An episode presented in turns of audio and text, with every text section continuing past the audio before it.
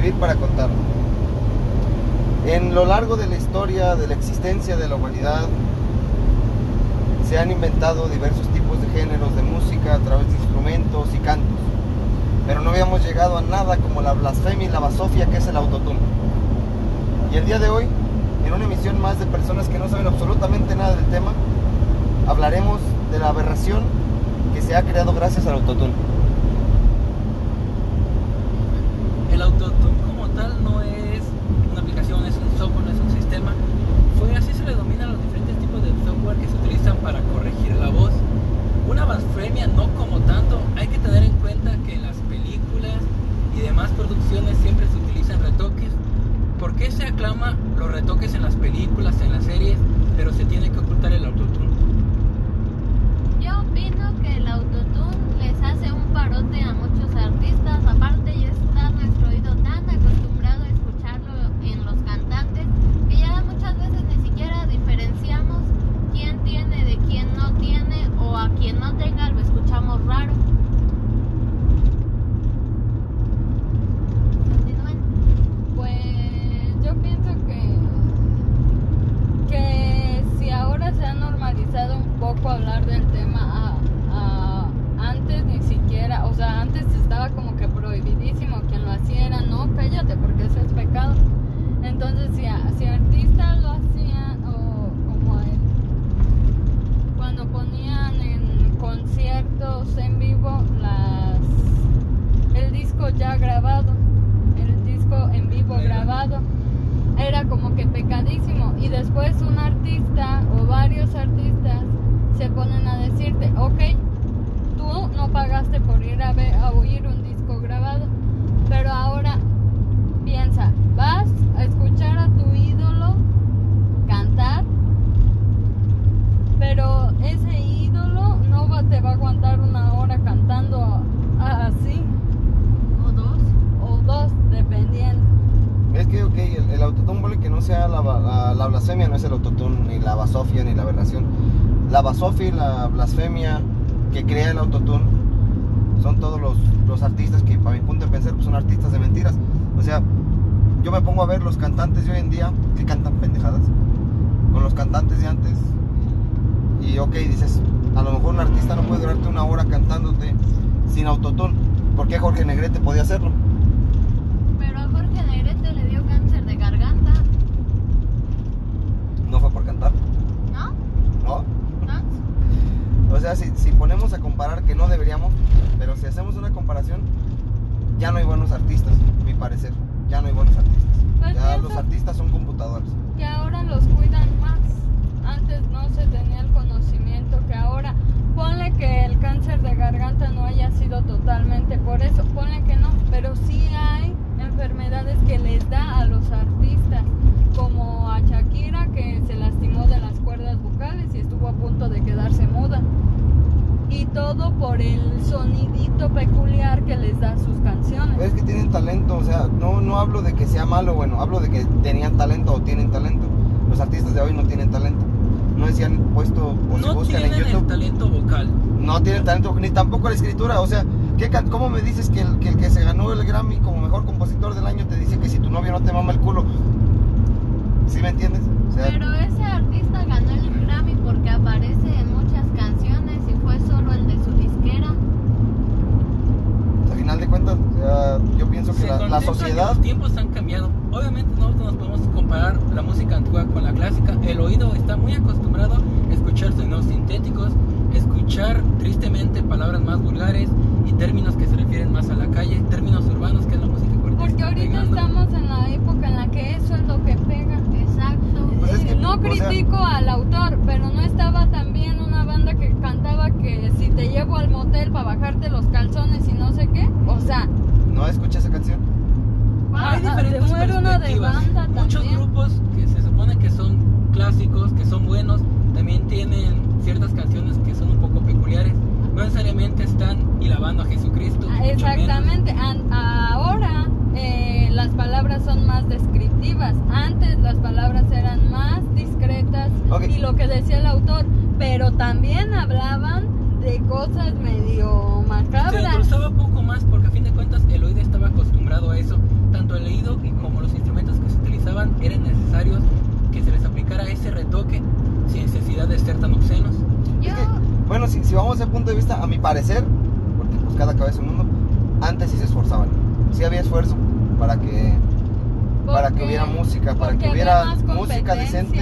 Ponle que, ponle que había más competencia, ahorita hay más competencia que antes, ahorita cualquier cabrón con una cámara. No, ahorita es que, mira, es difícil. no, ahorita hay más oportunidades de que sea competencia. No, Nosotros tenemos un podcast. Antes, ¿qué esperanza era de que tuviéramos una estación de radio? Era costoso, era caro. Ahorita no pagas nada y te pones a hablar y alguien va a escuchar. Y al que nos escuche, que nos patrocine, por favor. Primero que nos escuchen. Yo creo que hoy en día sí hay talento, solo falta apoyarlo. Bécalos. no, yo lo No, que... no se crean, permíteme. Ajá. Sí hay talento, pero ya no pega porque lo- la música de hoy en día es toda esa música que tiene el autotune y que tiene ese género tan pegajoso. Es que, mira, ok, Eso es a lo que iba yo. O sea, es cierto que, que ahora es más fácil subir cualquier cosa que si cantas bien le va a gustar a alguien y así sucesivamente, que cualquier persona que es youtuber o que es cocinero, que es lo que sea, siente que canta bien y ya ahora se cree cantante. No digo que lo sea. Y Ah. para muchos cantantes de verdad nunca lo van a hacer, pero diferente educar la voz, irla construyendo, saber en qué momento hacer ciertas cosas que uno no sabe, uno nomás canta como Dios le da licencia. Ahora, eh, ahora en esta generación queremos todo rápido y queremos todo ya. Entonces, pre- precisamente por eso no nos ponemos a estudiar tres horas al día música. No nos podemos a ver, a sentir las notas en un piano, en una guitarra que antes se hacía. Porque te aseguro que cualquier cantante de los de antes te sabía eh, tocar cualquier instrumento, varios instrumentos y cantar. con Alfredo Jiménez no sabía tocar ningún instrumento. Ni la guitarra. Nada. Pues tampoco cantaba muy bonito que digamos, pero como componía, eso sí. Pinche paloma.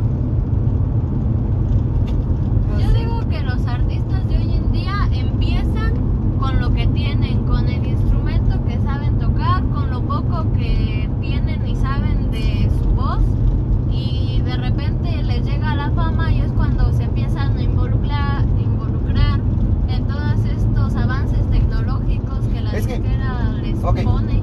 Yo pienso que no, bueno, ya la regué. Los artistas no son los culpables, ni el autor es el culpable. Los culpables somos nosotros. Los Que llegamos, no, no los constructores, o sea, somos nosotros, somos los consumidores, ¿ok? Los consumidores somos los culpables porque llegó al punto en el que dejamos de exigir, en el que lo que nos vendan está bien porque todos valen para pura chingada, entonces el menos peor es el que más va a pegar. Simplemente los tiempos cambian y se ha demostrado que todo eso como el género del reggaetón y las canciones que de repente se vuelven virales eh, pegan porque tienen un sonido que se compone en tres tiempos, ¿no?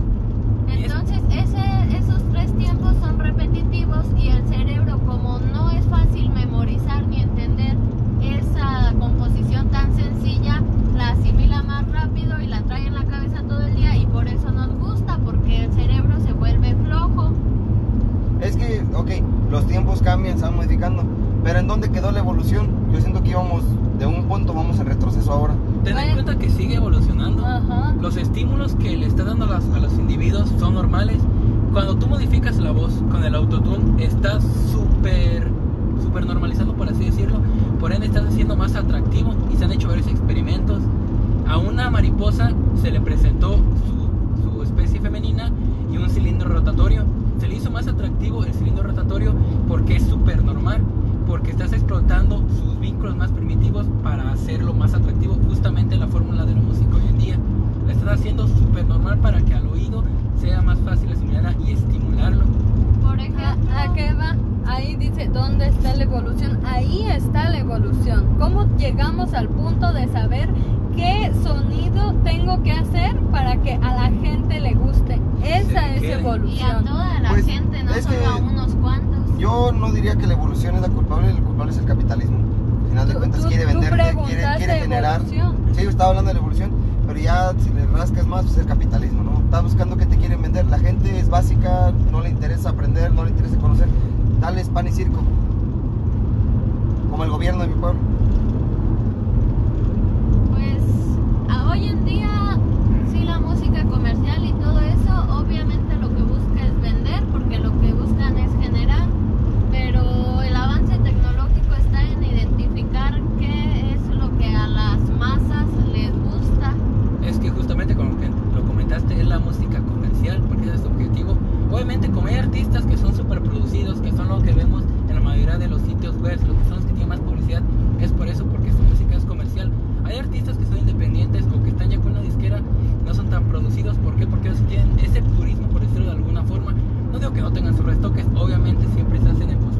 que, ok, bueno, si lo vemos desde el punto de vista, estamos en una época donde nos toca escuchar a, a personajes que tienen una voz que todavía digo, si es de este planeta, como Mon Laferte, y a personajes como por ejemplo Bad Bunny que digo, no mames, ¿por qué estás en este planeta? güey?" Si lo vamos desde ese punto de vista, son dos géneros, son dos artistas, un artista y un tipo con suerte, si se puede decir. Y digo, no, ¿qué nos pasó? Y sin embargo, es más famoso Bad Bunny que Mon Laferte. Por lo mismo sigue siendo comercial. Él empezó a crecer porque empezando hizo colaboraciones con todo el mundo. Se dio a conocer, se estuvo moviendo y de alguna forma desarrolló música. Y por eso mismo ganó el Grammy. No necesariamente por el tipo de letras que utilizaba. Ni el tipo de música, güey, lo que hace no es música. Es que tristemente sí lo es. Utiliza Que no, sonidos. es Es, que mira, está rescatando sí, sonidos ok. e implementando La algunos. Yo miro a Bad Bunny, mira, si yo te comparo, sonidos. si yo te comparo a Bad Bunny con los demás cantantes, te lo pondría así. Te pongo una botella de tequila y te pongo un agua loca. ¿Cuál es más económico? ¿Cuál es más comercial? Agua loca. O sea, si Bad Bunny es la agua loca de la música. Es que no está bien, Pero te hace mal, Ok. pero, pero te hace entrar en el pedo. pues. Exactamente, es como todo, en todo es así. Tú, tú estás poniendo en comparación un tequila, ¿ok? Hay del mejor tequila al peor tequila. Pero así no como habrá, así como habrá el mejor aguardiente y el peor aguardiente. Y en otras palabras, el aguardiente blanco del Valle del Cauca, bendita madre del Señor Jesucristo. La primera vez que lo probé, eh, no me acuerdo cómo estuvo. O sea, imagínense cómo estuvo, que no me acuerdo cómo estuvo. Pero eso es historia para otro podcast. Eh, nuestro resumen, necesario, no hay que ocultarlo, hay que aceptarlo y las nuevas generaciones van a seguir creciendo con eso y mejorarlo tristemente. El Niño rata. es lo de hoy. Vivir para contarla.